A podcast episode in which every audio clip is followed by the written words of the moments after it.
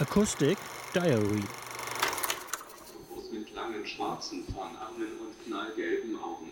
Unter dem Kraken, ungefähr auf Augenhöhe, seht ihr ein Foto des Oktopus, wie er bei einer. Demonstration von vielen Menschen getragen wird.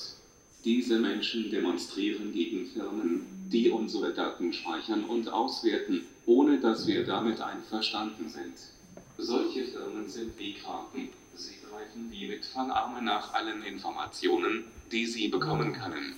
Als Symbol für diese Gier nach Informationen steht unser Krake namens Otto.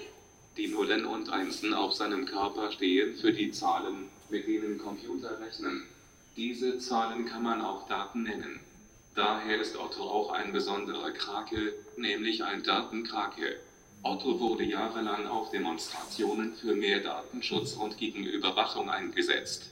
Auch wenn er sich jetzt im Museum zur Ruhe gesetzt hat, die echten Datenkraken sammeln weiter Informationen über uns. Habt ihr es verstanden? Nee, kann man doch nicht verstehen. Eine Krake hat viele Arme. Eins, zwei, drei, vier, fünf. Kann überall sein mit den, mit den Saugnäpfen, hört alles ab.